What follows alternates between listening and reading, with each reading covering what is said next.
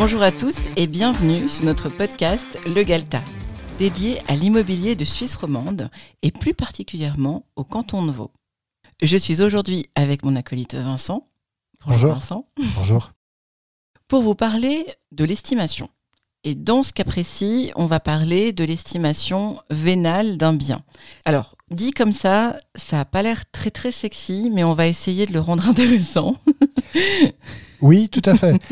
Je te propose déjà de, de démystifier un petit peu la définition de valeur vénale. Oui, je pense que c'est un petit peu le, le point à mettre en place pour, euh, pour justement euh, ne pas perdre nos auditeurs. Ok. Alors, la valeur vénale, ce serait le prix auquel un bien immobilier peut être vendu en tenant compte des paramètres suivants. 1. Ça doit être entre acheteur et vendeur consentants. Bon, ça, euh, enfin, non, mais c'est logique. C'est logique. Mais il faut, je comprends, euh, voilà, on le précise. Oui. Deuxièmement, il faut que cette transaction se passe entre acheteur et vendeur qui, au moment de l'estimation, ne sont pas liés ensemble. D'accord. Donc en fait, euh, si par exemple un père veut euh, céder sa maison à son fils ou lui vendre, ça pourrait pas marcher. On pourrait pas faire une estimation de la valeur vénale. Exact, parce que les conditions ne sont pas réunies pour avoir vraiment une vente dans le marché libre. Oui, parce qu'en fait, il y aurait un, on pourrait dire un biais ou euh, comment dire, il essaierait pas forcément d'en tirer le meilleur prix ou le prix correct. C'est son fils, donc la situation est un peu différente. Tout à fait.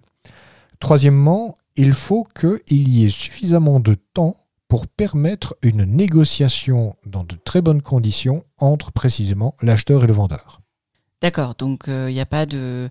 euh, c'est à ce prix-là si tu achètes demain avant midi. C'est ça. Ça, ça pourrait pas jouer, ça fausse le raisonnement. Oui, parce qu'il y a un sentiment d'urgence qui va, qui va complètement changer euh, bah, la valeur du coup. Voilà. Alors, je ne dis pas que des ventes ne peuvent pas se faire de cette façon-là, mais ce ne serait pas une vente que l'on pourrait utiliser pour déterminer la valeur vénale de l'objet qui se trouve juste à côté. D'accord. Et finalement, il faut que ça se passe sur le marché libre. Par exemple, pas d'enchères. Exact. La vente aux enchères ne permet pas de déterminer une valeur vénale.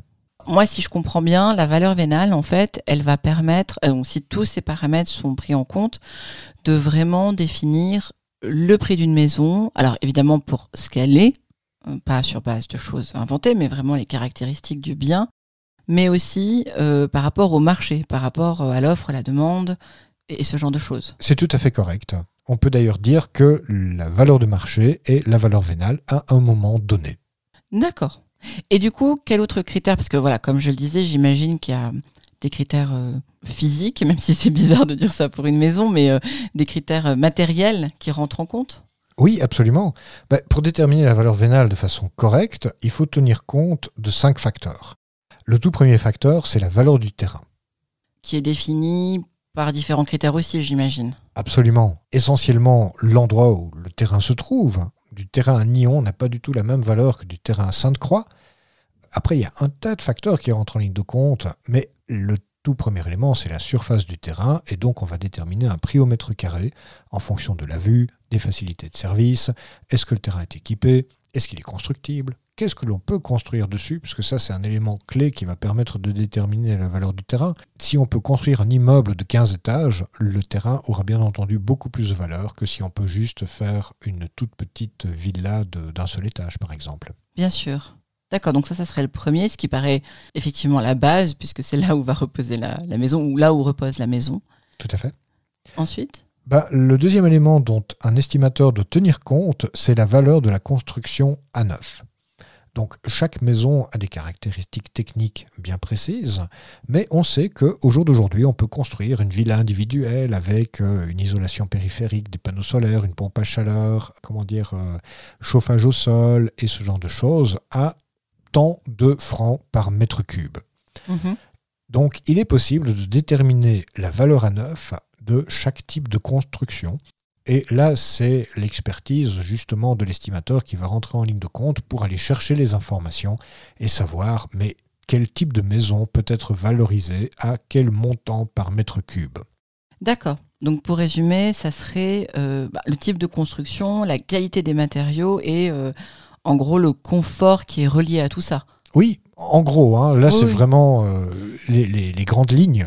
Après, on, doit aller dans des détails euh, nettement plus approfondis parce que un chalet en madrier ne s'estime pas du tout de la même façon qu'une maison préfabriquée, par exemple. Bien sûr. Du coup, on passe au troisième, il y en avait cinq en tout. Oui, alors l'élément suivant dont euh, un estimateur doit tenir compte, c'est la vétusté de l'objet. La vétusté, c'est l'effet du temps sur quelque chose. Donc, tout ce qui n'est pas neuf a un peu moins de valeur chaque année du simple fait de l'écoulement du temps.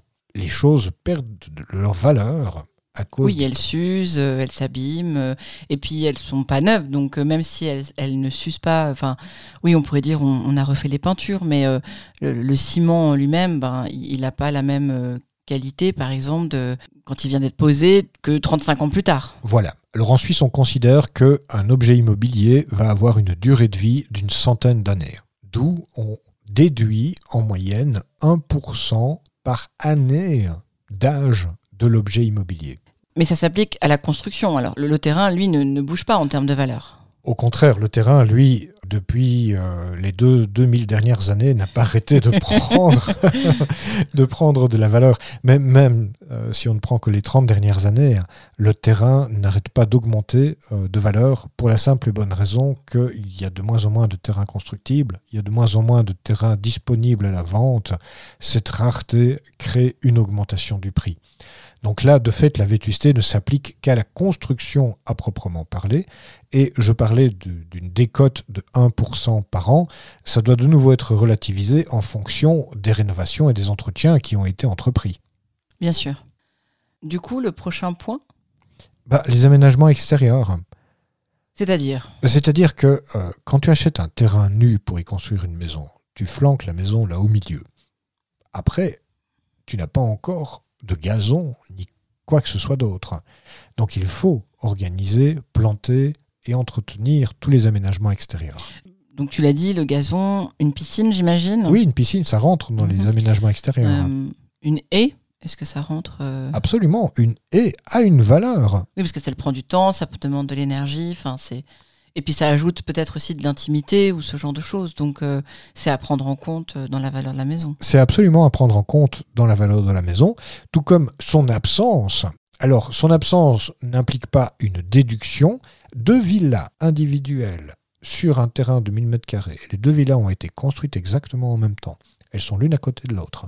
Il y en a une qui est super bien arborisée, avec un très beau jardin, vraiment des, belles plantations qui ont été bien entretenues, et l'autre, il n'y a rien. Juste un espèce de terrain qui n'est même pas une mauvaise pelouse. Tu peux voir que ça n'a forcément pas exactement la même valeur. Oui, bien sûr. Du coup, tu parlais un petit peu plus tôt des rénovations. Est-ce que ça rentre en compte? Oui, les rénovations rentrent en compte. Et en fait, les rénovations, on va en tenir compte dans la vétusté. On va... Donc je disais qu'en temps normal, on déduit 1% de la valeur de la construction à neuf par année d'âge du bien. Maintenant, ce 1% doit être relativisé. Un objet qui vient d'être remis quasi à neuf, on va quasiment pas retirer de vétusté parce que fondamentalement, la décote que l'on fait pour la vétusté devrait permettre de remettre l'objet à neuf. Donc si l'objet vient d'être remis à neuf, là on va compter la valeur à neuf. D'accord, et du coup dans ces rénovations, est-ce que refaire toutes les peintures, ça compte ou pas? Alors il faut distinguer une rénovation et un entretien. De la peinture, je le mettrais plutôt dans la catégorie entretien. Entretien normal qu'un propriétaire doit faire. Voilà. En gros. Oui.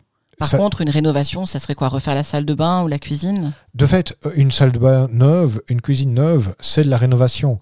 Euh, refaire les façades et faire une isolation périphérique, c'est complètement de la rénovation. Et ça, ça va rapprocher le prix de l'objet et le faire tendre vers l'objet neuf. Ok, bon, ça donne euh, déjà quelques, quelques éléments de réponse. Tout à fait.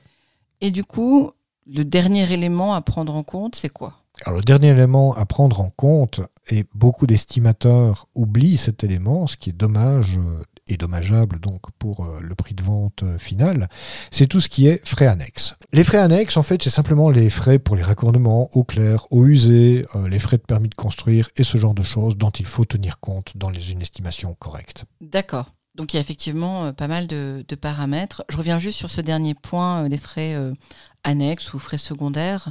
C'est vrai qu'on pourrait croire que c'est euh, ben, à la charge du premier propriétaire ou de la personne qui a fait construire la maison, mais au final, c'est quand même de l'argent qu'il a dû mettre, surtout si on parle de 6 à 7% plus ou moins de la, valeur nette de la construction, euh, ça, représente quand même un certain montant. Ça représente un certain montant et euh, beaucoup d'estimateurs oublient de tenir compte de, ce facteur-là. Il faut vraiment partir de l'idée, ok, si j'avais ce terrain nu aujourd'hui, combien est-ce que cela me coûterait pour mettre une villa dessus avec une villa terminée, des aménagements extérieurs de qualité, Sachant que dans ce cas-là, on aura 0% de vétusté, puisque la villa est toute neuve. Et donc, il y aura des frais annexes qui euh, représentent un certain coût de la construction, fondamentalement. Donc, tous ces éléments-là doivent être pris en considération. Donc, maintenant, quand on estime la valeur d'un bien qui a 20 ou 30 ans, par exemple, bah, on va faire une estimation de la valeur des frais annexes, mais en fonction du coût de construction de cet objet-là dans cet état dans lequel il se trouve maintenant. D'accord, je vois. Et euh, j'ai une dernière question. Euh, à quoi ça peut servir un, propriétaire de, comprendre tout ça, de savoir euh, tous ces éléments sur une estimation? Ben, Fondamentalement, ça va lui permettre de comprendre par lui-même comment est-ce que le prix de vente doit être formulé, comment arriver à tel ou tel prix de vente. Et euh, aussi, ça va lui permettre, à partir du moment où il comprend ces éléments de base, de savoir si l'estimateur qu'il a en face de lui est compétent ou pas. Parce qu'un estimateur ou une estimatrice incompétente ne sera pas capable de faire ce calcul en faisant la différence et l'analyse entre chacun de ces éléments-là.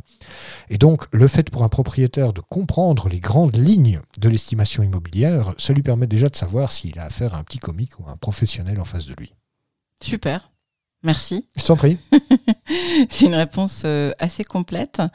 Du coup, euh, on va se retrouver la semaine prochaine pour un nouvel épisode dans lequel on parlera cette fois-ci de l'estimation hédoniste. Tout un programme.